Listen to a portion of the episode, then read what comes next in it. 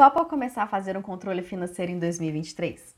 Você já tentou se organizar, fazer um controle financeiro e não conseguiu? Você já começou a anotar e não foi para frente? Saiba que você não está sozinho. Você pode se considerar parte de uma comunidade se isso te ajudar.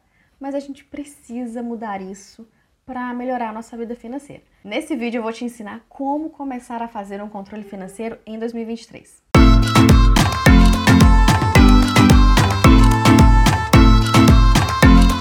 Olá, meu nome é Kelly, seja muito bem-vindo, muito bem-vinda a esse vídeo e se você é novo por aqui, a esse canal.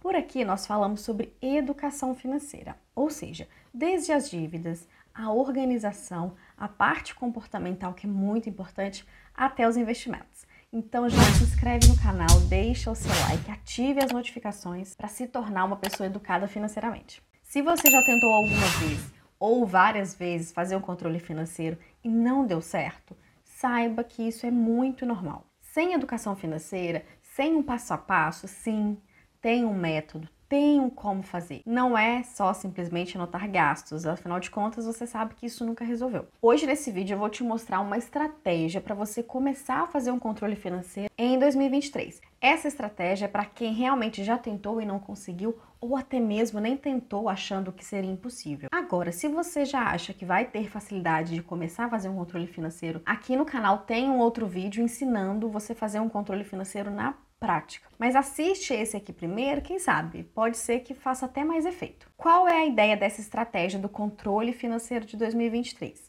É a gente começar aos poucos, para realmente a gente começar a se habituar. Se você simplesmente começa de uma forma muito drástica, pode ser que não dê certo. Com os meus clientes eu acompanho, eu vejo isso de perto.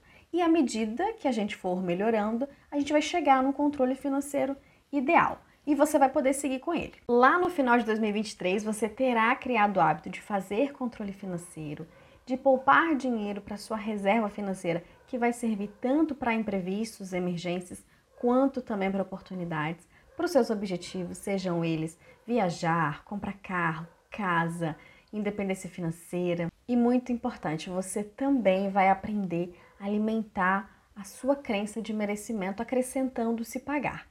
Esse se pagar, ele será para o seu lazer, para sua diversão, para você aproveitar o hoje e fazer as coisas sem peso na consciência. Eu já falei aqui, no nosso controle financeiro, a gente sempre utiliza porcentagens. Por quê?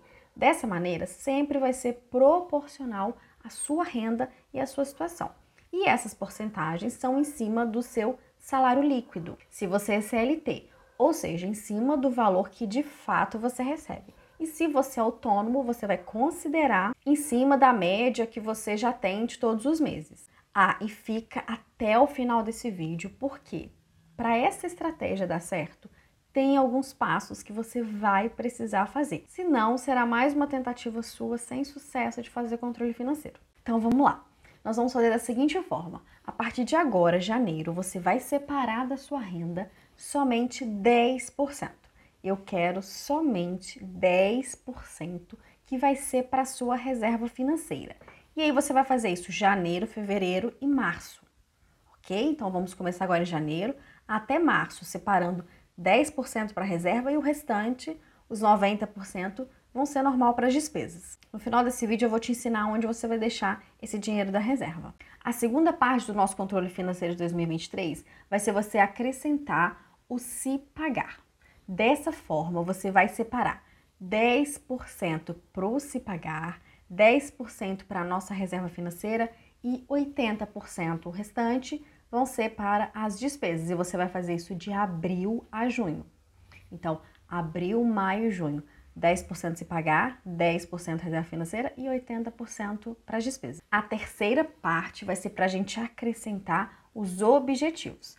Então, vão ser 10% se pagar, 10% reserva financeira, 10% para os objetivos e os outros 70% vai ser para as despesas. E aí você vai fazer isso de julho a setembro. Julho, agosto, setembro. Então vão ser 10% se pagar, 10% reserva, 10% objetivo e 70% para as despesas. E a quarta parte do nosso controle financeiro vai ser quando chegaremos no ideal que você vai conseguir seguir com ele, que vai ser dessa maneira: 10% para o se pagar, 10% para a reserva financeira, 20% para os objetivos e 60% para as despesas. Então você vai fazer isso de outubro a dezembro. E como eu te falei, para que essa estratégia dê certo, tem alguns passos que você vai precisar seguir. O primeiro deles é assim que você receber sua renda, você já vai separar os dinheiros nessa sequência, dessa forma que eu fui te falando. Não é esperar chegar ao final do mês para ver se vai sobrar para fazer. Afinal de contas, você sabe que isso nunca deu certo, não é mesmo? Na sua agenda ou na sua planilha, o que você preferir, você também vai anotar dessa forma. Nada de despesas primeiro, ok? Você vai anotar nessa sequência. Do mesmo jeito que você faz na prática, você também vai anotar aí no seu caderno, na sua agenda ou na sua planilha. Para você separar esses dinheiros, se você usa ainda dinheiro em espécie, coloca em envelope. Principalmente o se pagar, eu acho muito interessante você ter esse contato com dinheiro em espécie para alimentar essa crença do merecimento. Agora, Kelly, eu não uso mais dinheiro em espécie. Você vai deixar esses dinheiros separados em contas digitais. Então, do se pagar vai ficar numa conta separado, o da reserva e dos objetivos pode ficar numa outra conta juntos, e o único que vai ficar lá na sua conta corrente será o das despesas. Esse é um dos passos mais importantes para o controle financeiro dar certo. Outra coisa, para você conseguir ir ajustando as despesas, você precisa definir limites para aquelas despesas que não têm um boleto fixo, como por exemplo, combustível, supermercado, transporte. Você também vai verificar uma a uma das despesas. O que, é essencial? É aquilo que você não pode ficar sem. O que, que é necessário? Ah, aquele não é essencial, mas é necessário. E o que, que é um desejo seu?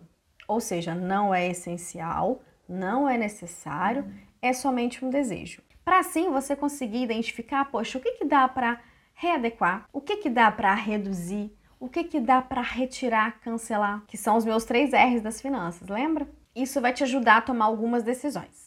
Depois que você conseguir criar esses hábitos, assiste aqui os outros vídeos do canal que falam sobre onde você investir essa reserva financeira e onde investir os objetivos. Agora, muito, muito, muito importante. Se você falhar algum mês, não tem problema. Lembra, a gente está criando um hábito. Até o seu cérebro se adaptar e entender que aquilo é uma nova forma de fazer, não vai ser perfeito. Você só não pode parar. Não tem fórmula mágica. E pode sim, em determinadas situações, ser muito difícil. Mas você precisa dar esse passo se realmente quer melhorar a sua realidade financeira. Se ficar alguma dúvida, sim, pode surgir dúvidas. Deixa aqui para mim nos comentários. Se esse vídeo fez sentido para você, deixa um like para mim, se inscreve no canal e me segue lá no Instagram. Não esquece de compartilhar esse vídeo com a família, com os amigos, eles precisam saber disso. Até o próximo vídeo.